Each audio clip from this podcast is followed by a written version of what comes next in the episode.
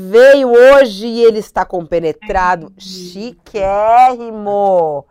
Boa tarde, Reinaldo Azevedo, nessas cinzas. Você sabe que eu arrumei, eu arrumei uma lente ainda maior, que eu não sei onde é que nós colocamos aqui, mas ela deve estar aqui. Ai, Olha, que- dá para ver todos os teus detalhes. Não, então não. Não para. Mas tá Não chega. bem, a sua pele tá, o colágeno tá bom ainda aí, ó. Ah, tá bom. É. 42, você sabe, né? A gente vai segurando. Ai, já passou dos 40, tio Rei, nem Ah, passei, parece. passei. É, acontece, né? Quando a Uma gente menos espera. Como é que você dera, passou o carnaval? Passou bem? Eu passei bem, trabalhando, escrevendo, escrevendo textos de 18 mil toques. Gosta. Ai, ai. Mas seus alunos Engraçado. adoram, seus longos textos são ótimos. Isso, é, gosto. gosto. É, descobri que sim, sabia? Sabe que desde que eu comecei com esse negócio de internet, e faz tempo, né? é, meu blog, eu chamo de blog ainda, mas enfim, de 2006, desde 2006, acho que só o Noblar mais antigo que eu, é, assim, continuamente, né? Com É. página na internet, acho que só o Noblar mesmo, é, dois anos antes. E sempre tem negócio, não, tem que ser texto curto, com internet, não sei o quê. Eu sempre, às vezes é curto, mas é rara, raramente é curto, né? Eu escrevo bastante e fica. Ó, ó, achei uma maior ainda, para a gente enxergar ainda melhor, ó. Ó. Nossa, chiquérrimo. Ó, todos os detalhes dele dá pra ver. Ó, muito bom, muito bom. Vamos É, agora que embora. percebi, agora que eu percebi isso, eu vou fazer bem rapidamente. Ó, estamos começando o nosso Olha Aqui. Esse programa que é essa conversa com o Reinaldo Azevedo. A gente vai passando pelos assuntos importantes do dia, virando as páginas, análise para você ao vivo. E é claro que a gente tem um espaço de conversa. Tio Rei, com a sua audiência. Sim, você que tem perguntas a Reinaldo Azevedo, você pode vir aqui e perguntar o que você quiser para ele. Pode mandar aqui no Fala nosso chat mesmo. hã? Fala que eu te escuto. Tá com Fala problema? que eu te Espinhela, escuto. espinhola caída, problema de separação, trazer a pessoa amada de volta. Fala comigo. Eu sei como é que faz. Já, já tá chegando pergunta aqui, já tá chegando pergunta Põe aqui, ó. E a nossa audiência, Solange, eu adoro esse programa, a nota 10 já tá, já é audiência fixa aqui, entendeu? Programa novo que ela já adora, que já faz parte do cardápio dela, é a nossa Boa, ginástica boa, boa, mental. Solange. Vamos embora. Hoje tem muita coisa pra gente falar. O nosso cardápio de Sim. hoje no Olha Aqui, desse 14 de fevereiro de 2024, quarta-feira de cinzas, meu Brasil. A gente está aqui para analisar várias questões. A gente já começa com uma notícia importante: defesa de Bolsonaro pediu a Alexandre de Moraes o passaporte de volta.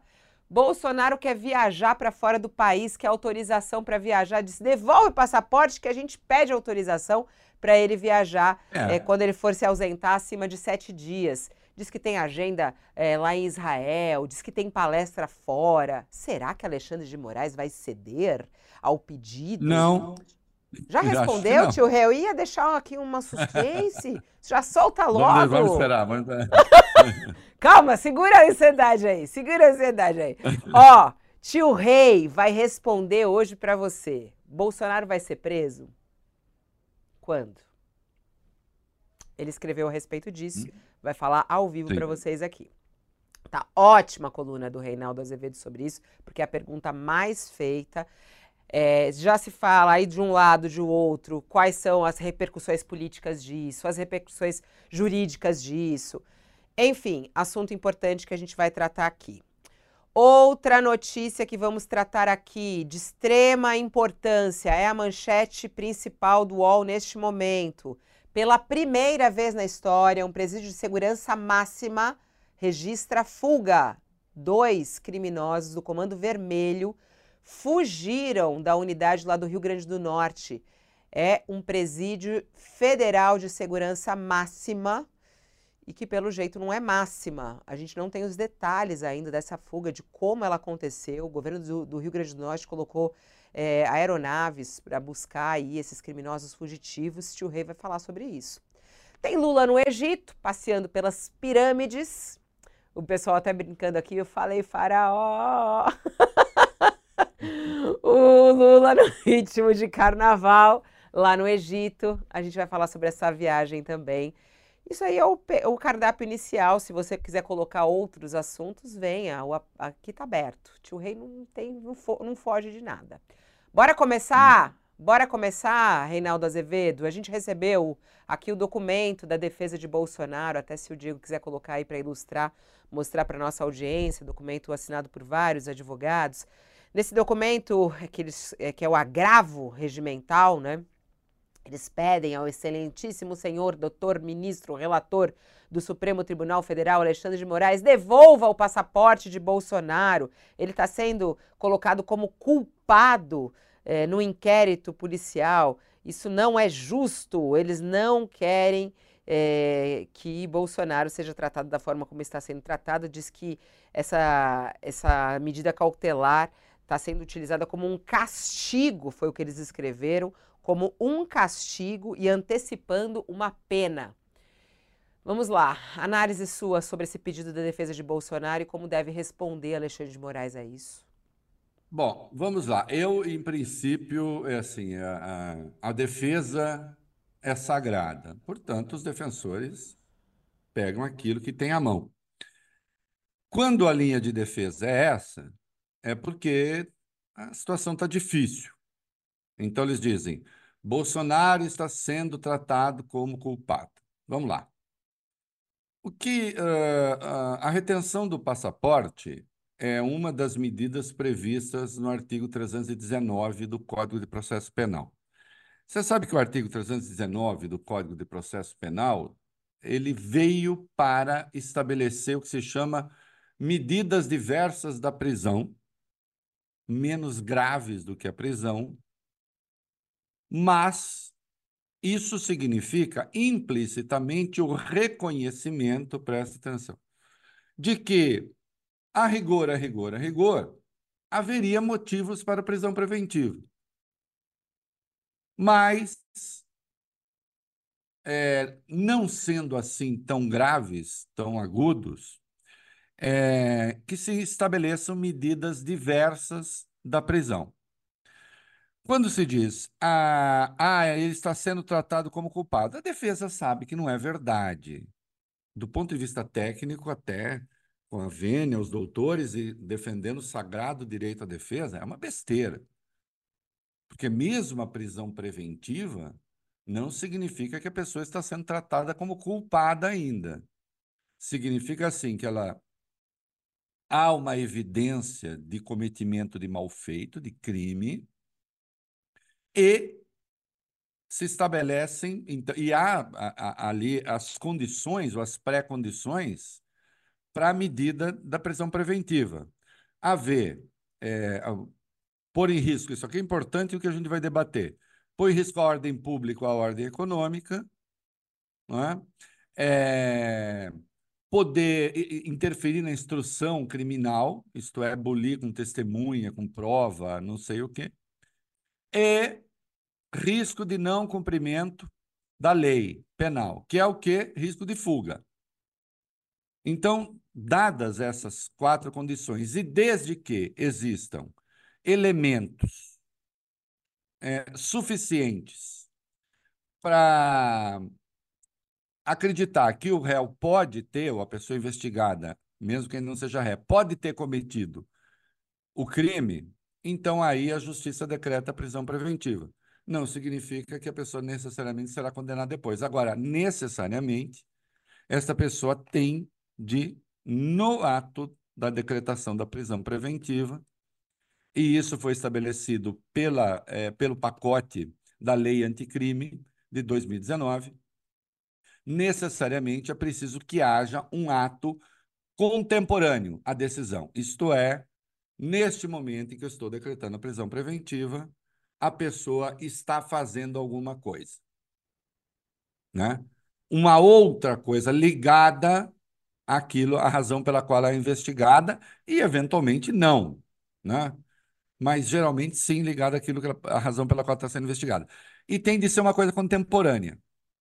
E isso aqui é muito importante, porque como o Bolsonaro vai fazer o tal do ato dele, dia 25, né?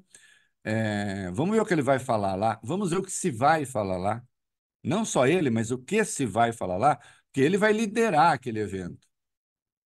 O que é que as pessoas vão dizer ali sobre justiça, etc. Vamos ver. É... Bolsonaro está, neste momento, fazendo alguma coisa que pede a prisão preventiva? De uma maneira ostensiva? Por enquanto, não. Agora, ele passou a ser investigado numa questão muito grave, muito séria. Ele foi flagrado na praia, flagrado que eu digo não é o estado de, de do, do, flagrante, né, que tem que ser o criminal, mas, enfim, há evidência de que ele articulou um golpe de Estado, de que ele tomou decisões em favor de um golpe de Estado. Não é? Em sendo assim, e dada a sua agenda, que a própria defesa admite, ele tem é, coisas fora do país, será prudente mantê-lo com passaporte? Aí eu acho que não. Eu acho que as medidas diversas da prisão, nesse caso, são cabíveis. O, o, a coisa, o crime aconteceu. A defesa vai dizer que não. Aconteceu. As evidências dizem que sim. O crime aconteceu, existem os indícios claríssimos de autoria. Ele comanda a reunião, ele passa instruções, ele dá ordens. Ele diz: precisamos atuar antes. Não é? Ele conversa com o ministro da Defesa sobre formas de intimidação do Tribunal Superior Eleitoral.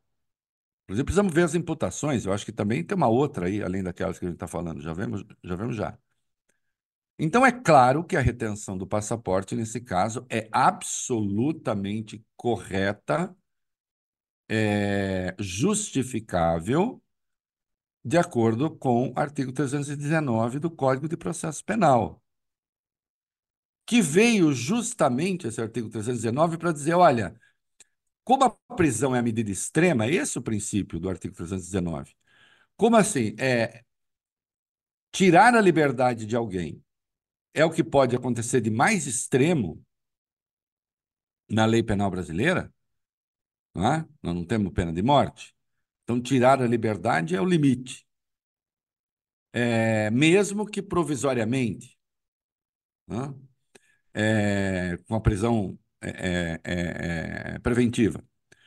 Como isso é muito grave, nós vamos pensar algumas medidas de menor gravidade para evitar a prisão porque sempre que possível deve-se evitar a prisão.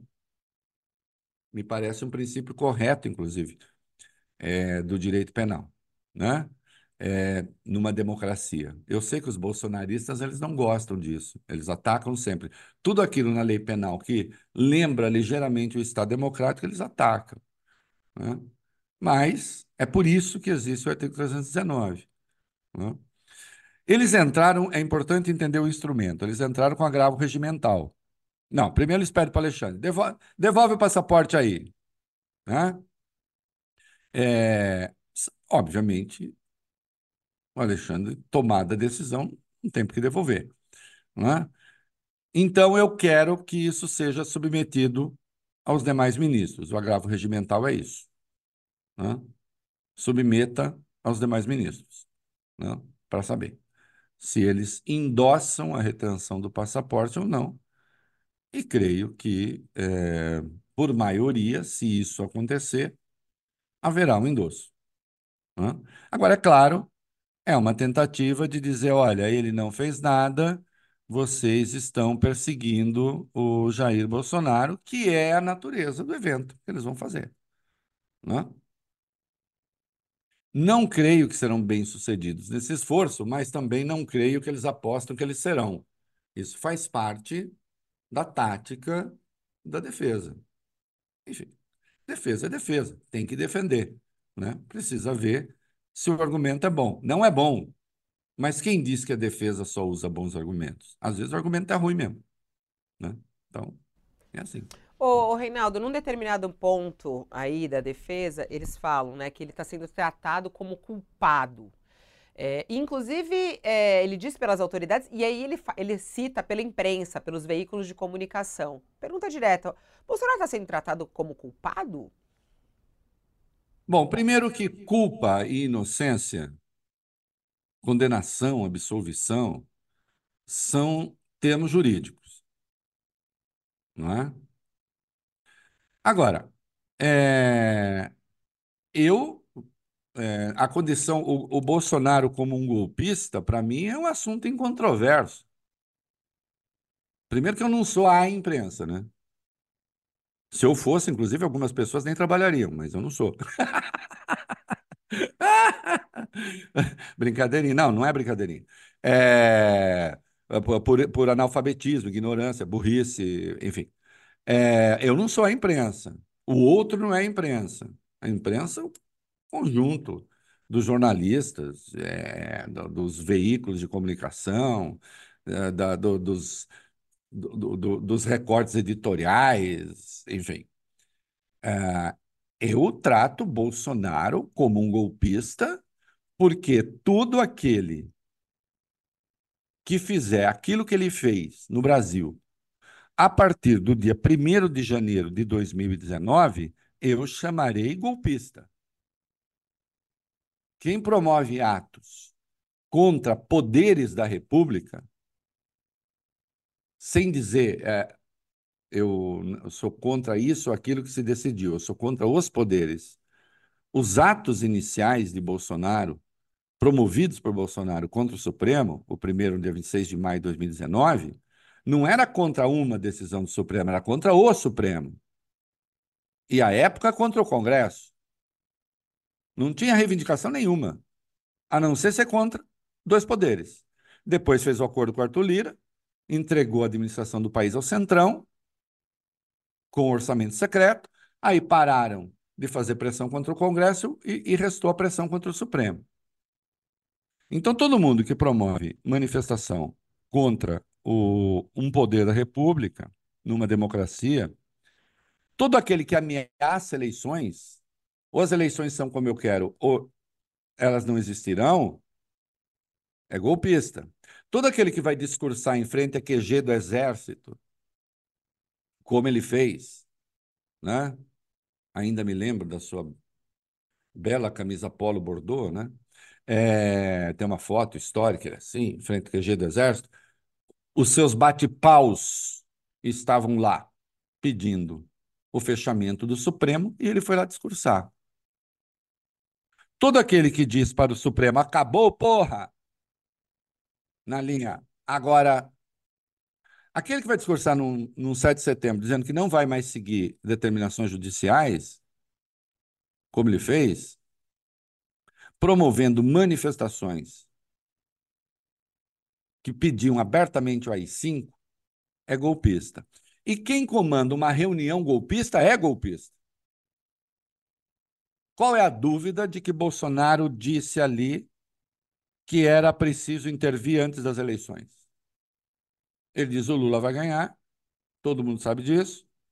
O Lula vai ganhar. É, o resultado, até ele mete o Datafolha no meio, né? O resultado que o Datafolha está dando já, já está nos computadores do TSE. Delírio, ele não tinha evidência, evidentemente não aconteceu. Ele vai ganhar, e depois que, depois que proclamar o resultado, não vai adiantar. Né? Aí vai ter guerrilha, vai ter sangue. Então tem que ser antes. Aí os seus ministros se manifestam e dizem: é, tem que ser antes. O Anderson Torres tem que ser antes. O Augusto Heleno tem que ser antes. O Paulo Sérgio Nogueira, ministro da Defesa, então, eu estou falando com as Forças Armadas.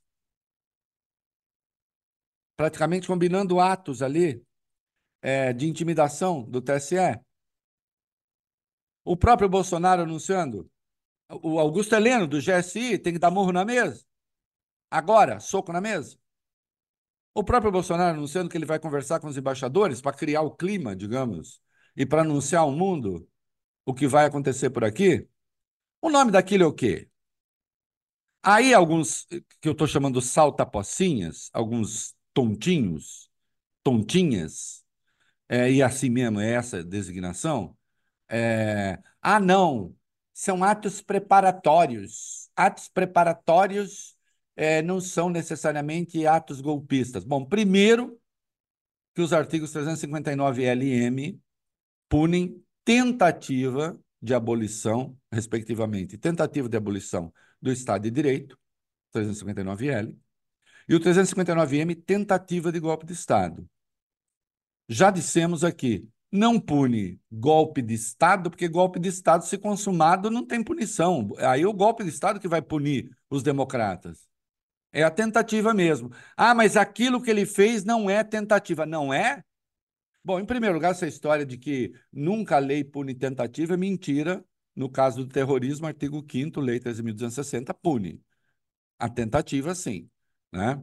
É, os atos, ou melhor, nem tentativa, atos preparatórios. Está lá. Pode artigo 5 da Lei 3.260, Lei Antiterrorismo. Né? É, se você tentar fraudar alguma coisa no mercado financeiro, tomar as providências para, também é punido. E no caso de golpe de Estado, e no caso de atentado ao Estado de Direito, venha cá. Quem é que comandava aquela reunião? Era o Reinaldo Azevedo? Era a Fabíola Cidral? Não, era o Jair Bolsonaro. Era um encontro aqui na minha casa, chamei Fabíola, mais alguns amigos, vamos tomar um uísque e vamos tomar o poder. A gente pode fazer isso, quando a gente quiser. Inclusive com atos preparatórios. Fabíola, você vai fazer agitação não sei onde, eu vou fazer não sei o quê, eu vou fazer não sei o que lá, e no dia seguinte já não faz nada.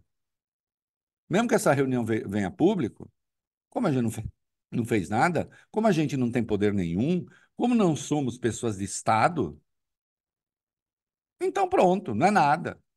Foi só um delírio de uma bebedeira de verão. Agora, e quando se é presidente da República? E quando. É, o presidente da República pede providências contra as eleições e as anuncia. O ministro da Defesa faz a mesma coisa. O ministro do GSI também, inclusive, anuncia a infiltração de agentes nas campanhas. O ministro da Justiça fazendo terrorismo e disse: é para já e nós temos de intervir agora. O presidente da República anunciando. Como é que é? Isso não pode ser punido? Ora que safadeza, desculpe essa tese. Por que essa tese é safada? Porque não existe essa imputação no Código Penal. De fato, eles chamam de atos preparatórios e no Código Penal não existe atos preparatórios para golpe de Estado, punição. Não tem isso. Atos preparatórios para abolição do Estado de Direito. Não tem. Ah, então aquilo que nós sabemos, aquilo que Bolsonaro fez, aquilo que veio a público, não é nada. Se aquilo não é nada, atenção que as coisas têm implicações. Se aquilo não é nada, é sinal de que aquilo então pode ser feito. É, o presidente da República pode usar o Palácio do Planalto, o Palácio da Alvorada, os prédios públicos, qualquer presidente, para discutir abertamente golpe de Estado. Abertamente. Para discutir ali entre os seus golpe de Estado. Pode? É a minha pergunta. Pode? Isso é uma tolice. Isso é uma tolice. Ou da extrema. Tolice não. Isso é uma safadeza ou da extrema-direita ou é coisa de gente que acha que a maneira de ser isento é condescender com tudo. Tudo pode. Tudo é da lei. Se não tiver o cara lá com tanque na rua, então não é golpe. Aí eu quero lembrar, se me permite, é, trecho da entrevista do Paulo Gonet, procurador-geral da República, eu botei numa das minhas colunas, ao Reconversa, que é o meu podcast com o Valfrido Vard. Disse o Procurador-Geral da República o seguinte: vamos ver se a gente concorda com ele. O extremista não aceita o outro. E aqui uma frase maravilhosa. E o outro é a personagem da democracia, a quem eu levo meu ponto de vista, levo as minhas perspectivas, as minhas mundividências, isto é, a minha visão de mundo, mas eu troco com esse outro, levo as minhas pré-compreensões da realidade, do que é justo, do que é belo, e vou verificar com os outros o que pensam sobre isso para depois a gente construir alguma coisa de mais sólido. A gente tem de ter essa abertura para o diálogo. O que é que tem o Ministério Público com isso? Que eu tinha feito uma pergunta a respeito, ele diz: Você perguntou, o que é que tem o Ministério Público com isso? Quando o extremista não aceita o outro, ele só quer a si mesmo. Mas, ou melhor, quando o extremista não aceita o outro, ele só quer a si mesmo, mas está na dele, está em casa, no máximo animando um jantar familiar de domingo ou destruindo, vá lá, né? O que eu falei? Você está na sua casa, você está no boteco, você não sei o quê, você quer fazer atos preparatórios para golpe, ou o que seja. Mas quando isso começa a incitar movimentos de ruptura da ordem, quando isso se coloca como uma engrenagem para o propósito de ruptura com a ordem, de destruição dos pilares da convivência democrática, aí a gente entra no plano penal, porque existe um limite para a tolerância. E o limite da tolerância é que o outro seja tão tolerante como eu sou. E aqui ele cita de maneira coberta o paradoxo da tolerância do filósofo Karl Popper, é, no livro A Sociedade Aberta e Seus Inimigos. Num dos volumes, ele trata do paradoxo da tolerância. A democracia não pode ser tolerante a ponto de tolerar aqueles que querem solapá-la. Eu pergunto: Bolsonaro ali, na condição de presidente da República, seus ministros colocaram a engrenagem do golpe para funcionar ou não? A resposta é sim. Desgraçadamente, sim. Digo desgraçadamente porque isso não é bom para o país. Não é?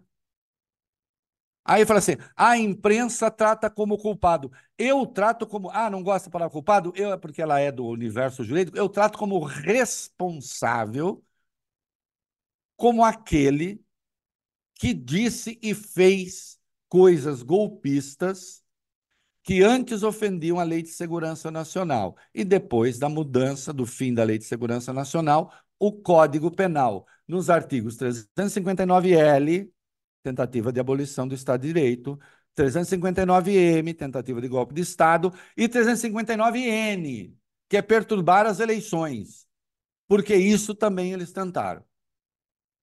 Como deixa claro testemunho do Paulo Sérgio Nogueira, ministro da Defesa, nessa reunião. Uma reunião golpista inequivocamente golpista. E quem promove reuniões golpistas, golpista é. E alguns se manifestaram ativamente e outros foram coniventes pelo silêncio. Mas vá lá, até se admite, não vou eu confrontar aqui o Bolsonaro, porque senão. Agora, o que era medo de, eh, eh, de ser demitido? Você imagina se alguém me chama para uma reunião golpista, pode ser a minha mãe. Se a minha mãe me chamar para uma reunião golpista, eu vou embora. Entende? Ela não vai fazer isso, mas. Ah? No máximo dar um golpe familiar, talvez ela tentasse. para mandar em tudo. Não. Ô, ô Reinaldo, é, resumindo até para quem está chegando agora na nossa audiência, a gente começou a falar sobre esse pedido de defesa de Bolsonaro, queria o passaporte de volta. Você acha então que a justiça não deve autorizar Bolsonaro a deixar o país? Mas claro que não. Eu não autorizaria. Eu não vou, eu não estou prevendo aqui, ah, não vão autorizar. Eu, eu não autorizaria. Por, por quê? Por bom comportamento? Mas ele prometeu, ele vai fazer uma reunião, ele vai fazer uma concentração incitando os seus seguidores, insuflando os seus seguidores contra a autoridade judicial. Isso daí é parte do agite próprio, do trabalho de agitação e propaganda. Quem marca uma concentração de pessoas, uma manifestação, contra decisões judiciais, porque disso que se trata. Ele diz: ah, só vou me defender, não apareçam lá com cartazes. É porque ele se subordina. Vamos lá. É, eu pedi o passaporte e, e a justiça dá o passaporte, significa a justiça está dizendo o seguinte: nós vemos em você alguém que é, se submete às decisões judiciais, que é o que devemos fazer todos. Nós podemos debater as decisões. Não cumprir, não. Hum? Nós vemos em você alguém submisso às decisões judiciais. Ele é? Não, entregou o passaporte, porque você decretar, porque aí tem outra coisa, né? Que também está na, no, no artigo da prisão preventiva, hum, no 312 do Código de Processo Penal. A outra razão para decretar prisão preventiva é a pessoa desrespeitar uma medida cautelar do artigo 319. Por exemplo, Bolsonaro estará lá, e todo jurista sabe disso que eu estou falando, Bolsonaro estará lá no palanque com outros investigados? Se estiver, ele está desrespeitando uma das decisões da justiça, que é não manter contato com investigados, certo? É ou não é? É.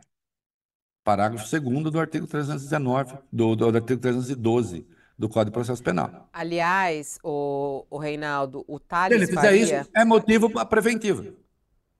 O Thales Faria, nosso colunista que estava comigo agora há pouco ao vivo, ele seguiu apurando essa história, é, conversou há pouco com o Fábio Van Garten, que é advogado, assessor é, de Bolsonaro, e questionou a ele se eles também vão recorrer a outras medidas cautelares, porque nesse agravo, como você pode ver, eles falam do, da entrega do passaporte, né? É, e segundo o Fábio Van Garten, eles também vão recorrer à justiça dessa proibição de Bolsonaro falar com Valdemar. Essa foi a, a o que Fábio Van Garten falou, é, que é a história de ele poder conversar com outros, que é exatamente esse ponto que você está dizendo, né? Eles querem recorrer a isso.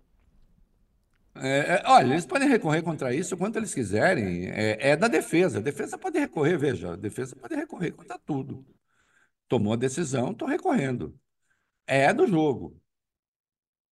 Precisa ver se existem os motivos. Eu insisto, o artigo 319 ele é aplicado quando você tem uma admissão tácita de que com um pouco mais de severidade você aplicaria o 312. Eu duvido que vá ser concedido. Hum? Agora, se Bolsonaro fizer o ato e lá estiverem Valdemar, não sei o que, tá outros investigados, está desrespeitando uma decisão da justiça. Está dizendo uma, uma decisão da justiça e, portanto, cabe aplicação da prisão preventiva também. O Bolsonaro está querendo é, provocar uma prisão preventiva? Olha, eu não sei. É, sei lá. Às vezes eu penso que sim. É, a gente pode pensar assim, ah, Bolsonaro tem um conteúdo inconsciente ali, né? Embora não seja bem isso que o Freud coloca, mas dando uma é, é, simplificada, Bolsonaro tem um certo conteúdo inconsciente que lhe sopra culpa aos ouvidos. Eu realmente não acredito nisso. Eu acho que o Bolsonaro é daquelas personalidades que não sentem culpa e que são incapazes de empatia. Isso tem um nome, eu não sou especialista, mas depois vocês consultem, é, e eu, eu não estou falando nenhuma besteira. Isso tem um nome e não tem correção. Veja que eu nem vou falar cura, tá? Não tem correção. Gente assim é assim. Não empatiza com ninguém. O outro ou serve ao meu propósito ou não serve. E pronto. E é por isso que ele pode estar sendo sufocado por Covid. Eu vou para a televisão e falo, ah", eu tiro sarro. E é por isso que, quando pergunto sobre mortes de Covid, digo, eu não sou coveiro. Ou então afirmo, todo mundo morre um dia. Não é? Então, é, talvez tenha ali alguém que lhe sopre uma culpa. Olha, Bolsonaro, você é culpado, você precisa ir para cadeia. Mas eu não aposto nisso, porque esse perfil dele não é compatível com isso. Ele está indo para o tudo ou nada, porque é disso que se trata, porque ele sabe que não tem alternativa. A prisão de Bolsonaro é mais certa do que a luz do dia amanhã, ainda que algo escurecido por esse período chuvoso. Ele vai ser preso. Em princípio, depois do trânsito em julgado, segundo o inciso 57 do artigo 5 da Constituição. Ninguém será considerado culpado antes do trânsito em julgado de sentença penal condenatória. Não é? Coluna, né, E Reinaldo? também. Esse é o Oi? assunto, esse é o assunto da sua coluna. É muito legal. Você Isso. entrou aí nesse tema que as pessoas estão perguntando: Bolsonaro vai ser preso? Você já responde aqui no Abre. Bolsonaro será preso. Pode não ser Isso. amanhã, mas também pode. Só depende dele. Explica essa história Ah, pra depende. gente. Só depende dele porque se ele, segundo o artigo 312 do Código de Processo Penal, que é o artigo da prisão preventiva, que a gente está falando aqui, veja que aplicaram a ele medidas cautelares do artigo 319, chamadas medidas diversas da prisão. Mas existem as do 312. As medidas do 312 é colocar em risco a ordem pública, atentar contra a ordem pública. Esse ato do dia 25 vai ser o quê? Ainda que Bolsonaro fique lá como um ás de pau, como se diz em dois corgos, e não diga nada. Né? Fica lá, paradão. A sua turma ali vai ser reverente ao Supremo, à Justiça? Vem cá, vamos pensar, usar aqui uma palavrinha, vamos pensar o ethos desse, desse evento, a natureza desse evento. Por que é que ele existe? O que é que se pretende com ele? Dona Fabíola, tia Fabíola, o Bolsonaro está querendo fazer o evento único e pronto e acabou, e olha quanta gente gosta de mim. Não. Ele pretende que seja uma escalada. Senão, não faz nem sentido fazer o primeiro. Um. Dois, na convocação, vamos atentar para as suas palavras. Ele diz: não é um ato contra ninguém, é mentira. Não levem cartazes, até aí é para evitar fotografia, mas ele diz que quer a fotografia. O que, que ele quer a fotografia? Ele quer fazer ali os recortes, gente cheia, tal. Outro dia eles fizeram uma foto lá da concentração dele em São Sebastião, parecia que tinha 5 milhões de pessoas em São Sebastião, né? Não tinha.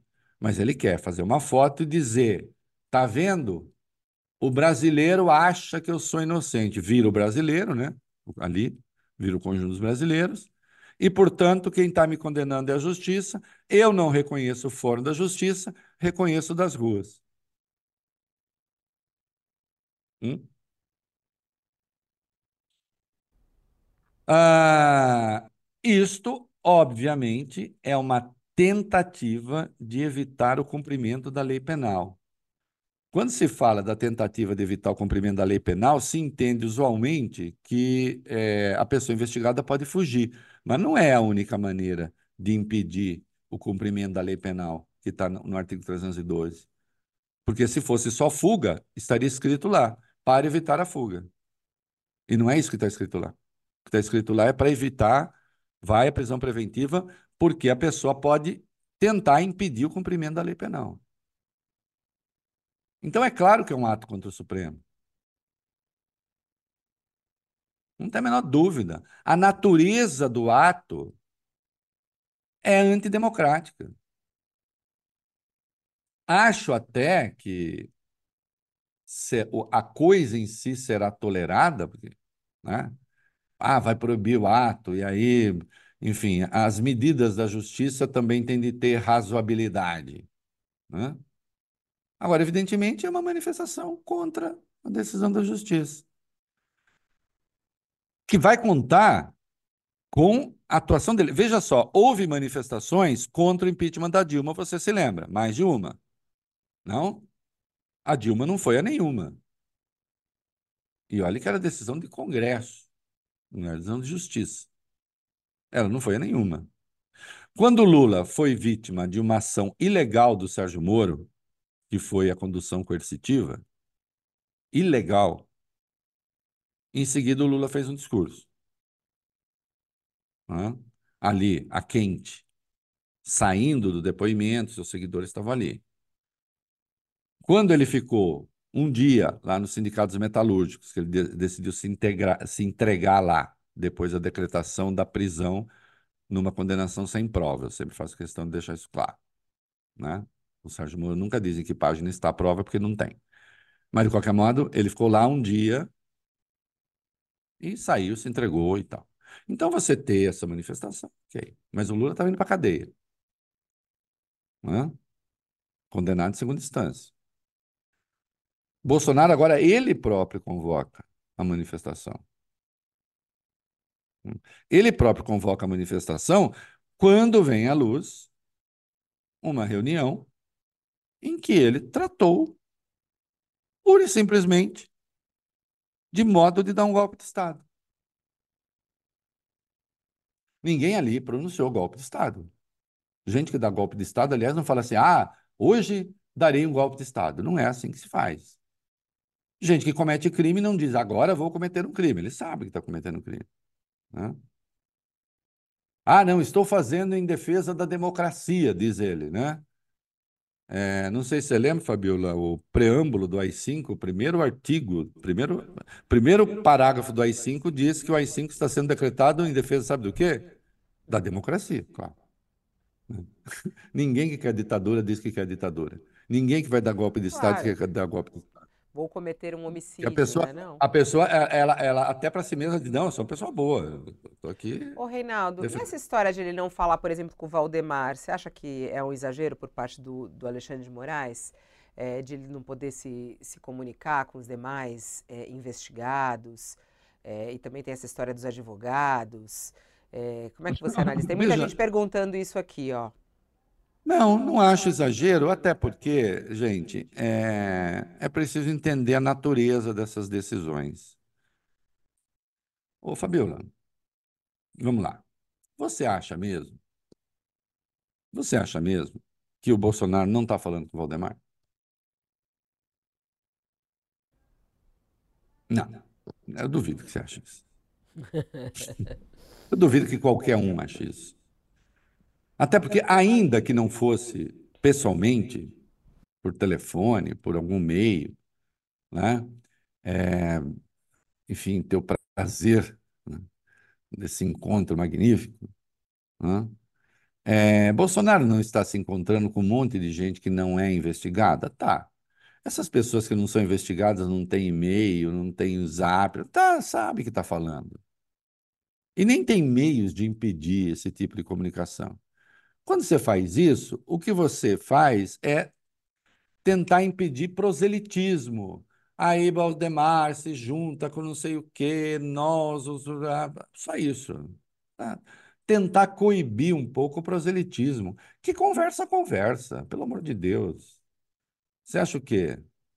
Né? Existem nós aqui que nós aqui que não somos Bolsonaro, né? E não organizamos nenhum golpe de Estado, é, nem lidamos, lidávamos com a BIM, Diaba 4, a gente sabe que conversa. Né? Isso aí é só para evitar proselitismo. Só isso, não há exagero nenhum na decisão. A decisão, dada a gravidade da reunião, a decisão é suave, Bolsonaro. Eu já disse aqui, e a rigor, Bolsonaro poderia ter tido a prisão preventiva decretada naquela live que ele fez com, com o extremista português de direita lá. Porque ali ele acusou os dois tribunais de cometer crime. Né? Lançando-os no descrédito, que é o que ele vem fazendo. Né? É mais um ato que compõe o conjunto de atos golpistas. Outra coisa muito importante, muito importante, que os saltapocinhas não estão vendo sobre a reunião do dia 5 de julho de 2022.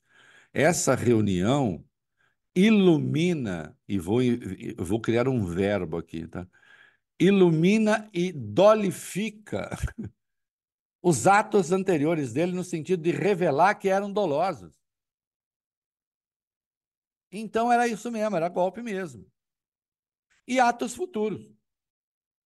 Porque ali ele diz: a reunião que eu vou fazer com os embaixadores está no âmbito das ações que eu estou tomando para evitar que se cumpra o resultado das urnas. Então não tem saída. Eles sabem disso. É... Bolsonaro está indo para o confronto. É muito importante que se tenha isso claro. Ele está apostando que no quê? Não sei. Ah, se alguém não, se o Bolsonaro não estivesse apostando que pode haver um confronto no país que pode terminar muito mal, ele não estaria se lançando nessa cruzada. Porque ele sabe que isso não vai mudar o destino dele. Então, a possibilidade disso mudar o destino dele é isso ganhar uma tal gravidade que você pudesse ter um rompimento da ordem. É a lógica desse troço. Ou então não se justifica. Hum?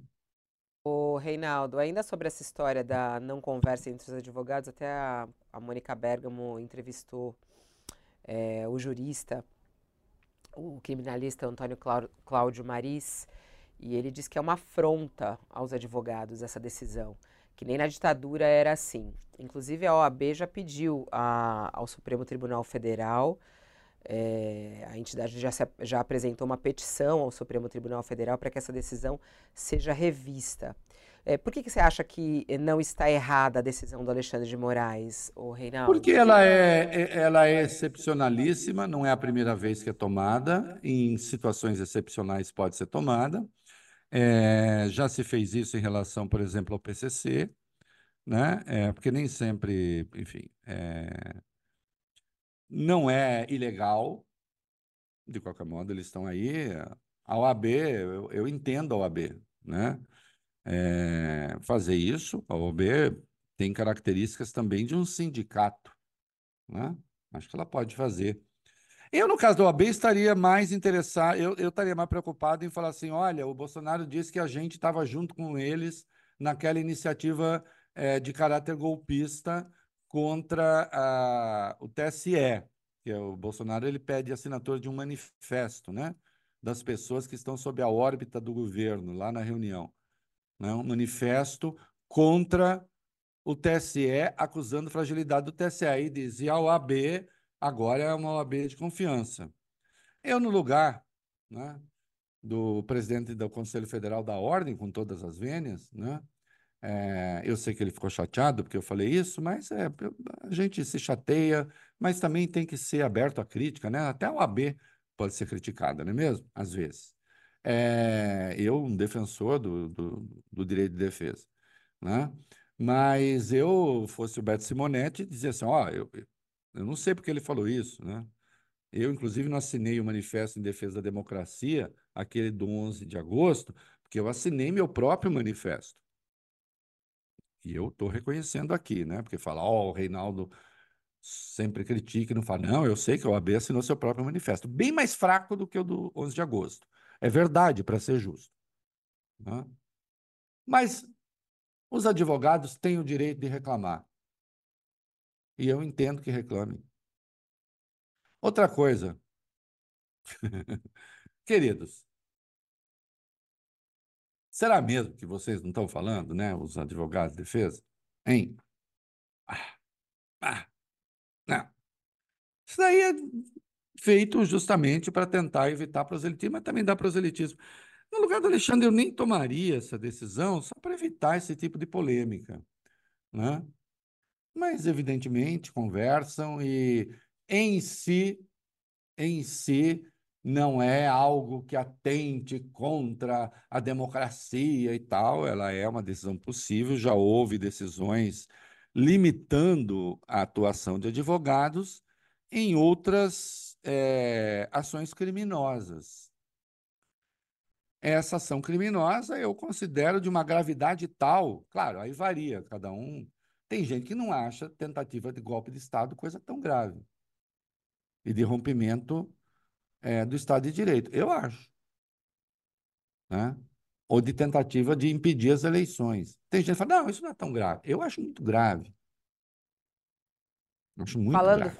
Falando em grave, o Reinaldo, manchete principal do UOL hoje é, a notícia de que dois criminosos é, conseguiram fugir do presídio de segurança máxima no Rio Grande do Norte. É a primeira vez na história que isso acontece, uma fuga é, de uma penitenciária federal de segurança máxima. A gente ainda não tem os detalhes é, de como essa fuga teria acontecido. Eles estão em busca dos é, eles estão em busca dos criminosos. Aliás, abre a reportagem para gente, Diego. Clica na matéria principal, já está aqui com a imagem é, dos dois fugitivos. É, são dois criminosos. É o Deibson Cabral Nascimento à esquerda e o Rogério da Silva Mendonça à direita, que fugiram do presídio de Federal de Segurança Máxima de Mossoró, que fica no Rio Grande do Norte. É, todo ali, o Rio Grande do Norte, a Secretaria de Segurança Pública é, divulgou que está em busca dos criminosos, né? Estão tentando localizar com helicópteros, com aeronaves, é, mas não tem detalhes ainda de como que essa, essa fuga teria acontecido. Mas é algo de muita gravidade, né, o, o Reinaldo? Primeira vez na história. É, de muita gravidade, é, não sei se todos concordaremos sobre o que é muito grave aí. É, é de muita gravidade, porque, evidentemente, é, isso me parece um troço encomendado. Bom, vamos, mas eu vou começar a abordagem de outro jeito. Primeira coisa, tem de cair todo mundo, todo mundo tem que ser demitido, do diretor do presídio até o quem responderia pela carceragem tem que ser afastado. Todo mundo. Todo mundo, já. E outros depois no curso da investigação. De imediato tem de cair, tem de se afastar todo o comando do presídio, tem que ter uma intervenção sem hesitação. Se ainda não foi feito, estão demorando. Hum. É claro que isso vira um elemento que vai ser tratado pela extrema-direita como um emblema de que o governo Lula não cuida direito da segurança pública.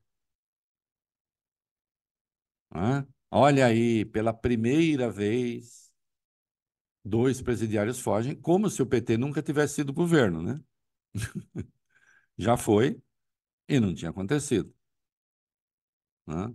Agora é, aconteceu.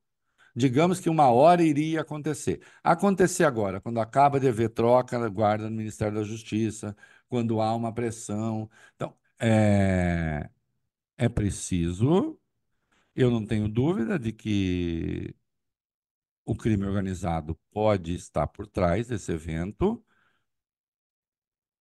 Um, não dá para ter dúvida de que houve conivência de gente de dentro, porque senão não acontece. Se cada um ali tivesse cumprido a sua função, não aconteceria. E que é preciso uma resposta de natureza técnica que é a devida apuração, mas essas coisas precisam também ter uma resposta que é de natureza política, que aí você responde à sociedade. E a resposta à sociedade de imediato, enquanto não se sabe o que aconteceu, é o afastamento de todo mundo ali que tem poder de mando ali dentro, já tem que afastar, chegando até aqueles que eventualmente enfim, é, afastar todo mundo, fazer a investigação para chegar aos responsáveis. Agora, que o presídio tem que ser colocado imediatamente sob intervenção, tem. Né? Essa é uma resposta para a sociedade. Não tem que dizer, você ah, primeiro vou apurar. Não, não estou pedindo para mandar para a cadeia ninguém. Eu não estou pedindo responsabilização penal de ninguém agora, antes da apuração. A questão política contempla esse afastamento. Espero que o governo tenha clareza disso, porque, obviamente, isso vai ser usado contra o governo. Ah, bom, não precisa ser bolsonarista para falar, ah, bandido eles deixam escapar, o Bolsonaro, que é um homem bom, eles querem prender, não é isso? Né? É claro. Né? Então, é claro que vão fazer isso. Tá certo? Tem, isso cheira muito mal. Cheira a encomenda. De quem? De quem quer desmoralizar o governo. De quem quer desmoralizar a justiça.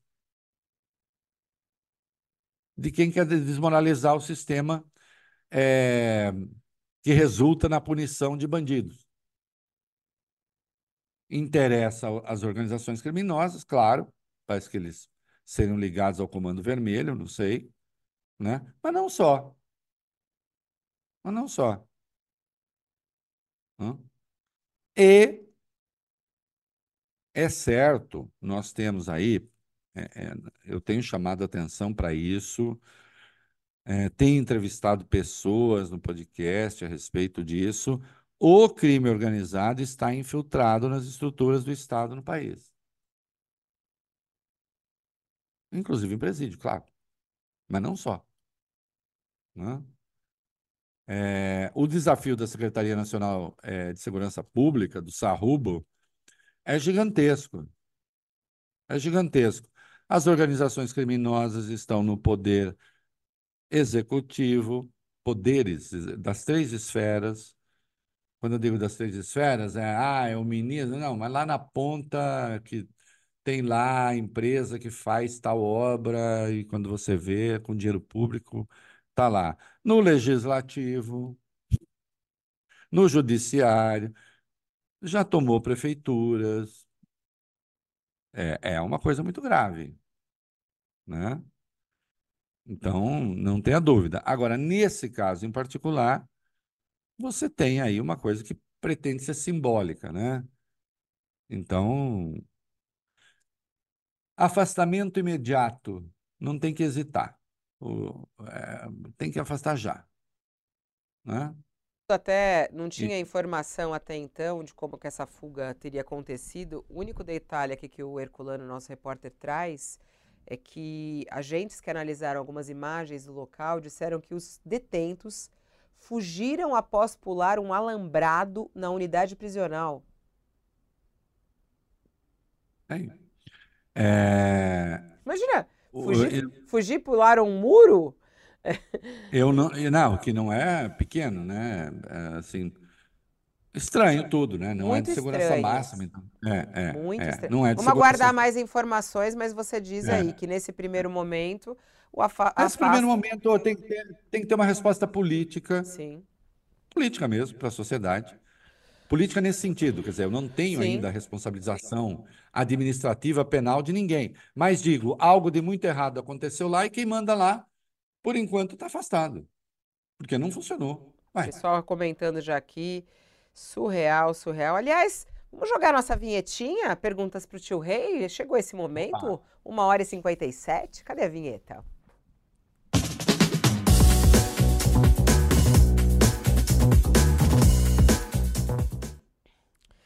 Tem aqui muitas perguntas que vão chegando, de assuntos, inclusive, que você já abordou hoje. É, Joel Martins, tio Rei, o senhor não acha que todos que estavam naquela reunião, é, a reunião que faz a, que planeja né, o golpe, deveriam ser chamados a depor, a depor, pois no mínimo eles são coniventes? Pergunta de Joel Martins. Independentemente da conivência, todos têm que ser chamados para depor. Todos têm que ser chamados para depor porque estão presentes. É preciso ouvi-los a respeito. Né? É, e quanto à questão da conivência, vá lá, ô Joel, vou dar de barato, né? Que aqueles que ficaram de boca fechada, e você viu ali que muitos falaram com entusiasmo, tá?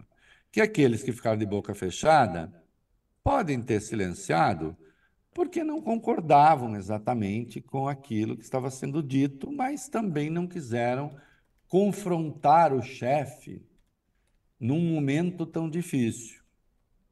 Porque era julho, e em julho, o Lula, é, segundo quase todas as pesquisas, vencia no primeiro turno. É, aí começaram a fazer efeito as medidas do Bolsonaro na boca da urna, ilegais, diga-se de passagem, né?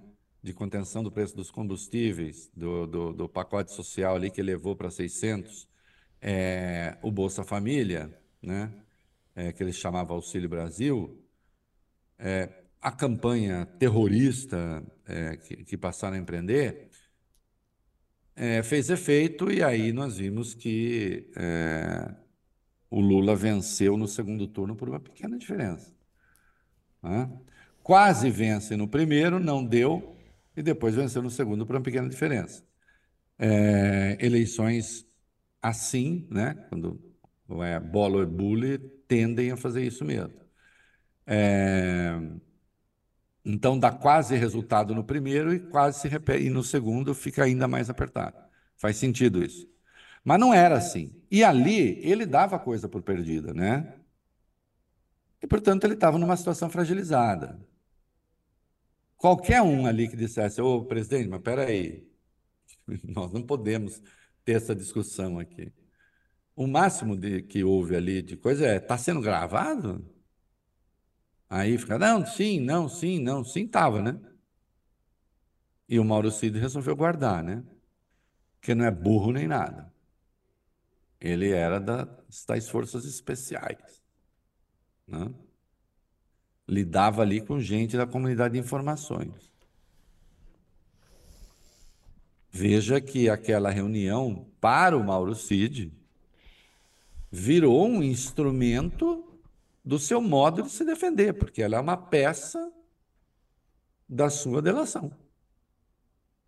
Né? Quando eu digo, ah, uma peça da sua delação, foi no mandado de busca e apreensão que você pegou aquilo. Não é mesmo?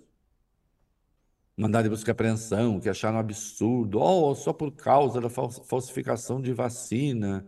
É que tem gente que parece que gosta de parecer sonsa, né? Será que era só por causa da, da vacina? É... Ele estava com aquele troço lá. Guarda aquilo para quê? Por que, é que alguém guarda um filminho desse? Não era para se citar nas horas do tédio, né? Oh, meu Deus, estou aqui, deixa eu ver um filme de sacanagem, né? É um filme de sacanagem que ele tinha, mas era de sacanagem institucional, né? De pornografia política. Mas ele estava com ele ali. E aquele foi um dos elementos que certamente pesaram na sua decisão de fazer delação.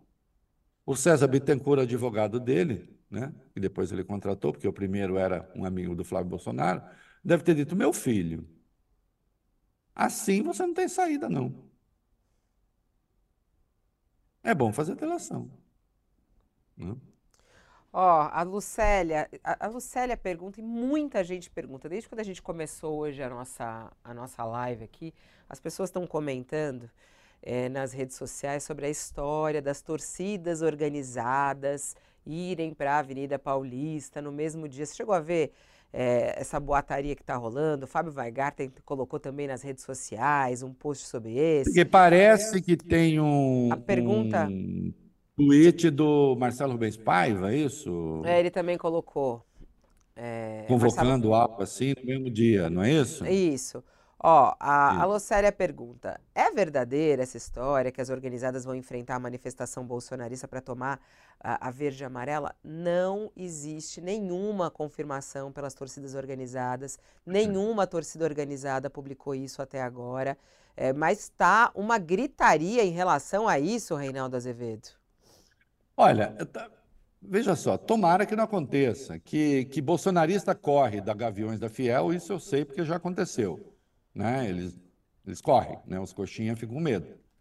É, já ficaram antes, né? porque eu lembro de que eles estavam obstruindo lá o caminho e chegou o povo da Fiel, né? Me dê a mão, me abraça, viaja comigo para o céu. Sou gavião levando a taça o mais belo samba enredo da história da humanidade, né? E eles correram. Agora, eu, atenção, estou tratando com bom humor porque sou uma pessoa bem-humorada, como você pode ver pela minha cara, né? Mas eu não recomendo, claro que não.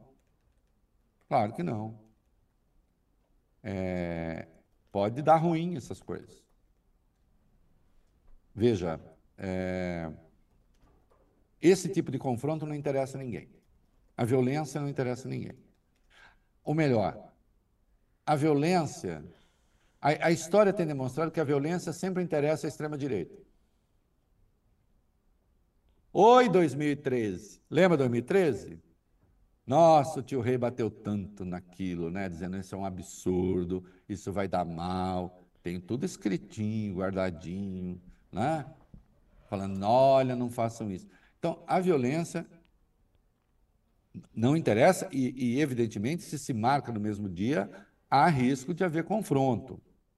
Não sei se isso é uma tática para espantar as tias do Zap e os tios do churrasco, mas no mesmo dia, obviamente, não é. Se, se o Bolsonaro vai fazer dia 25 uma manifestação, e se aqueles que são contra os pleitos que ele apresentar ali e vamos ver, né? Eu estou falando assim, desde que a reunião fique quase na legalidade, porque meio ilegal ela já é. É né? Ali, posteando alambrado, como dizia o Brizola, cruzando a fronteira, é, que aqueles que não querem, é, são contra a pauta do Bolsonaro, que se faça uma manifestação contra a anistia, contra não sei o quê, porque muita gente fala em anistia, que só poderia ser votado pelo Congresso, que seria ilegal também, mesmo votado pelo Congresso. Não? Mas em favor da punição de golpistas, que se faça outra, que seja na Paulista mesmo, em outro dia. Né? Mas eu estou achando estranha essa história, precisa ver. Né? Tem nada precisa confirmado ver. até agora, né, Reinaldo? Não tem nada Precisa ver confirmado. se isso não. Ver É. se isso não está surgindo no próprio terreno bolsonarista para tentar caracterizar o outro lado como intolerante.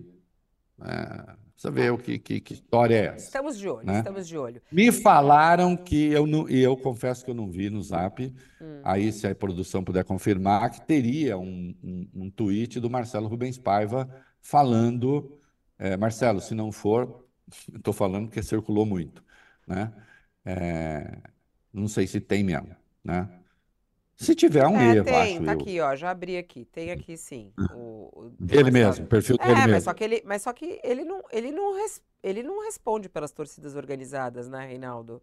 Ah, ele só pôs as torcidas Ah, organizadas, ele entendi. colocou esse cartaz que não Tá. é, o, o que eu acho que é importante aí, e aí nós como jornalistas, nó- Sim. não há confirmação das torcidas organizadas em relação a esse ato. É, pode circular o que for aí, não há, e aí não é assinado por ninguém, entendeu? Isso aí não está sendo assinado por Sim. ninguém. É, ato nacional em defesa da democracia e sem anistia para golpe. Não... É aí, ó, mas não, não tem assinatura de nada. É um, ele, ele colocou isso aí, o Marcelo Rubens Paiva colocou isso. É, Marcelo Rubens Paiva, um escritor, ele é colunista e tudo mais, mas ele não responde pelas torcidas organizadas. Ele, ele republicou é, um cartaz aí, Isso. enfim. E aqui nem fala que é. Nem fala que é das torcidas. Não, Fala? não fala, é isso que eu tô te falando. Não fala nada. Não né? há, é, É. jornalisticamente, que a gente pode trazer aqui, de fatos, não há essa confirmação. Uhum. É algo que tá, É, é, não uma seria. boataria aí. Juntar, Não é nada. juntar essa gente, juntar todo mundo assim não seria uma boa ideia, né? Não seria uma boa Perigosíssimo, né? ideia. Faz na semana seguinte, se quiser, né? É, aí duas semanas, né? Ah, eles botaram não sei quanto, vamos tentar botar mais. Assim vai. Reinaldo, perguntas que chegam aqui. O, o Alexandre manda uma pergunta falando assim: e a Vai Vai, hein? É, acertou ou não acertou em fazer aquela crítica à polícia de São Paulo, colocando a polícia como demônio? É, é importante até ele. E aí ele falou assim: e agora tem essa. Querem é, punir a Vai Vai. Isso daí, eles não, não são eles que defendem a liberdade de expressão. Não permitir que a Vai Vai faça isso não é restringir a liberdade de expressão de uma escola de samba? Pergunta do Alex. Importante dizer que a gente entrevistou mais cedo aqui o presidente da Vai Vai e ele disse que. Ele, voou, ele, ele, ele recuou um pouquinho aí, ele falou que não era uma crítica à polícia de São Paulo atual, que o enredo trazia ali uma história baseada num livro e também é, na, no disco do Mano Brown, né? E que essa, esse desfile eh, desse ano não era uma crítica à polícia de São Paulo. É, olha só, eu, eu tenho a minha vinheta lá no É da Coisa que chama Pirulitos para a extrema-direita, né? Que às vezes as pessoas dão. Esse é um deles, né? É, como diria o poeta latino Horácio, falando sua poesia, est modus in rebus, né? Há um limite nas coisas. É claro que tentar impedir a Vai Vai de fazer essa crítica, enfim, tem uma coisa de um confronto histórico de violência, né, da polícia contra negros, é, contra movimentos culturais, inclusive dos negros. Estava ah, ali o Racionais, né, o, o, como é que chama lá o líder deles? Mano Brown. O, Mano Brown. Desculpa, Mano Brown, não lembrei na hora mesmo, mas é, é a idade, querido. É. Tava lá o Mano Brown. Querer responsabilizá-los judicialmente por uma crítica à polícia é uma bobagem. É, isso não, não vai prosperar, não tem a menor chance de prosperar. Né? Até porque você pode criticar a instituição que você quiser. A crítica à instituição em si, isso, né? É, que os, pode ser feito no enredo e tal. Agora, se você me perguntar, Reinaldo, você acha isso acertado? A minha resposta é categórica, resoluta e claramente não. Acho um erro. Inclusive em caracterizar policiais é, como demônios. Note, pode-se dizer, não, é, quando se pega o enredo, o policial é o demônio em relação àquela que foi a vítima. Então é isso que é por isso que está essa representação.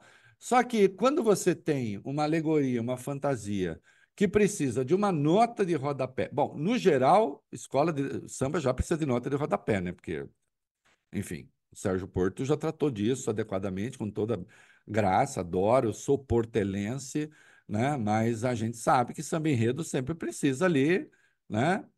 É, entendeu? É, de explicação. Agora, você caracterizar policial como demônio, obviamente é uma bobagem, é uma estupidez, acho eu, é um erro, é uma desnecessidade. Policiais são trabalhadores.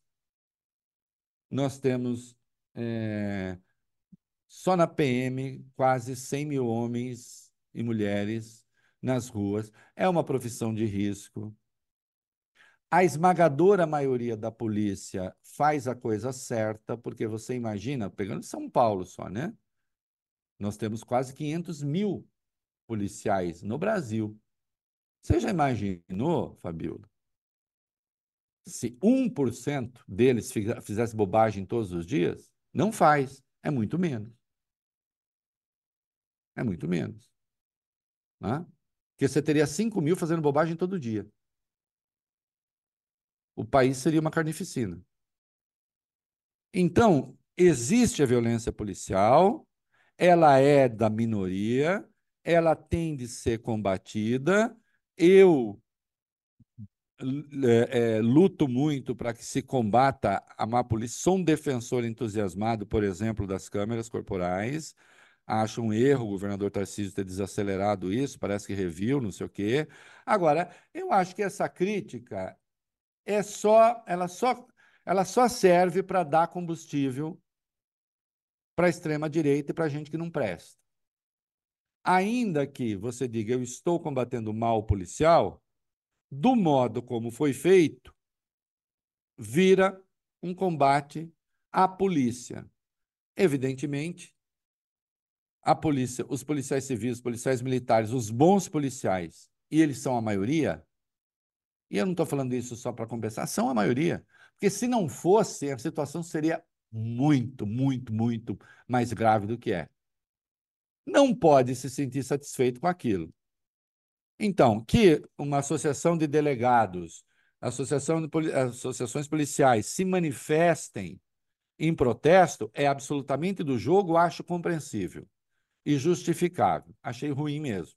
Agora, tentar ir à justiça, punir quem fez isso ou aquilo, obviamente, aí eu já acho um exagero. Né? Falou que se for chamado o presidente da Vai Vai, de que ele vai se retratar, vai explicar o enredo. É, não quis ir para o confronto porque também tem receio de perder né, os recursos públicos. Não, e também desfile, porque, né? veja só, existe um domínio, existe um domínio da arte, que é o domínio da arte. Né? A arte necessariamente ela não é programática no sentido de estou aqui é, propondo que vocês façam tal coisa. Não, ela é ela é um tanto passiva no sentido de é, é, também de que ela reflete uma situação acontecida. Ela, né? Então, no terreno da arte você tem ali a crítica. Né? Agora, evidentemente, quando você faz isso, você faz para que tenha algum efeito também na consciência das pessoas. E, portanto, os policiais têm todo o direito de não gostar daquilo. Acho realmente um erro. Acho uma generalização boba. Né? Agora, daí a levar para a esfera penal, né? É, não vai. E agora que é, eu tenho aqui, a, minha mulher acaba de me entregar, suspeito de chefiar o PCC, emprestou 300 mil para Vai Vai desfilar em 2022. Escola de Samba diz que procedimento é legal e que outros diretores deram dinheiro. Ex-diretor nega ser da facção. Olha aqui, se houver qualquer vínculo com a facção, aí realmente as coisas ficam muito ruins. É, é preciso verificar, aí a coisa é grave. Né?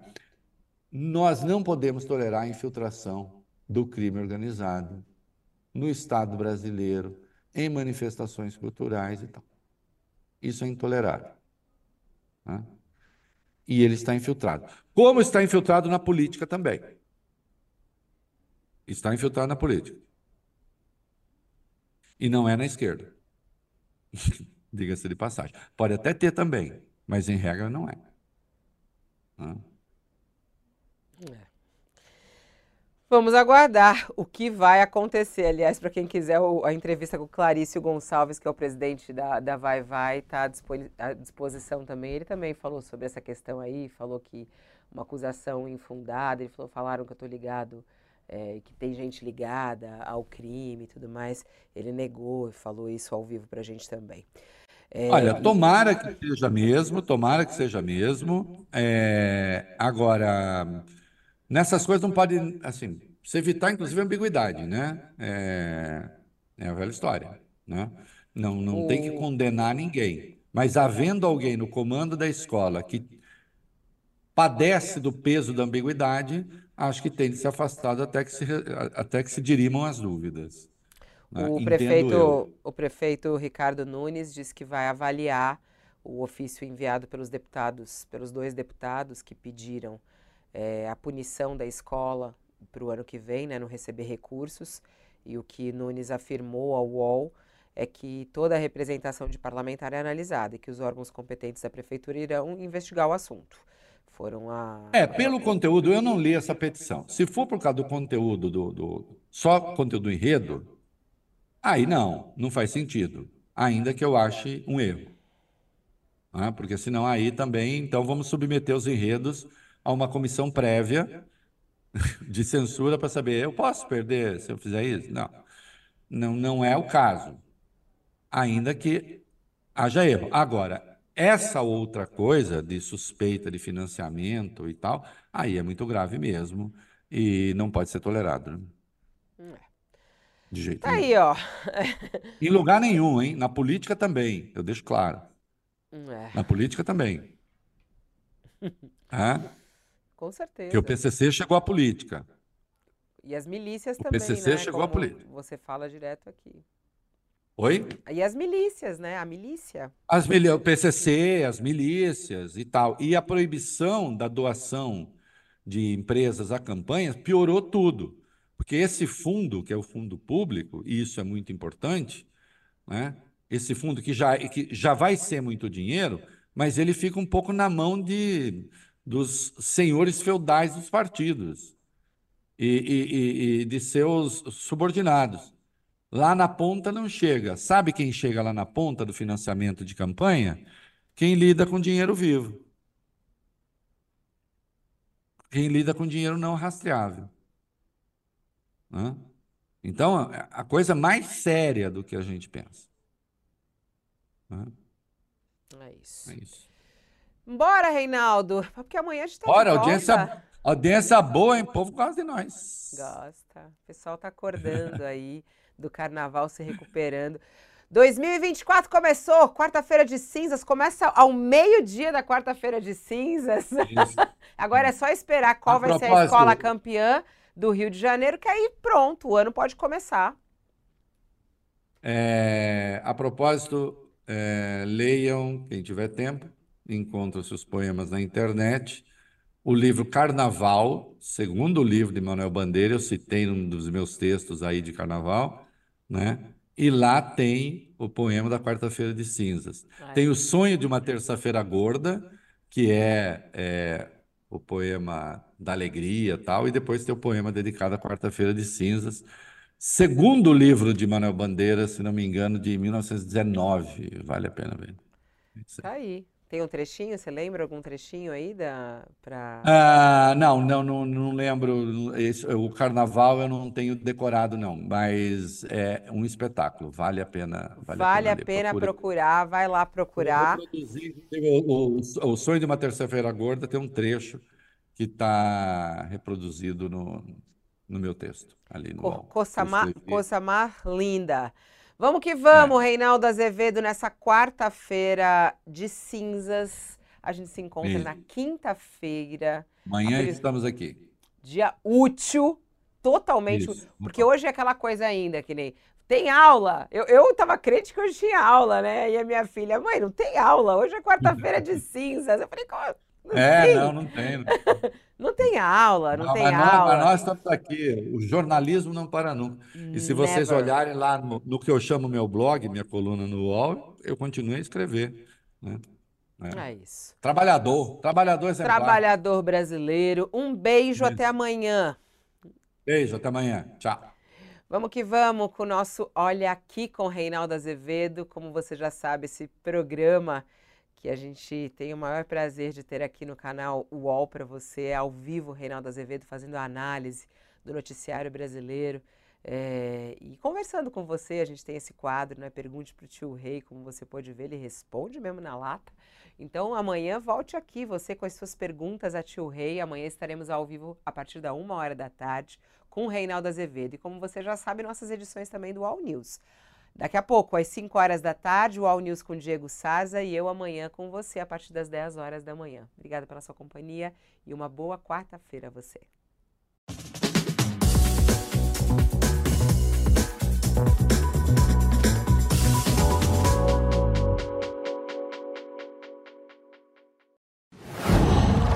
Qual?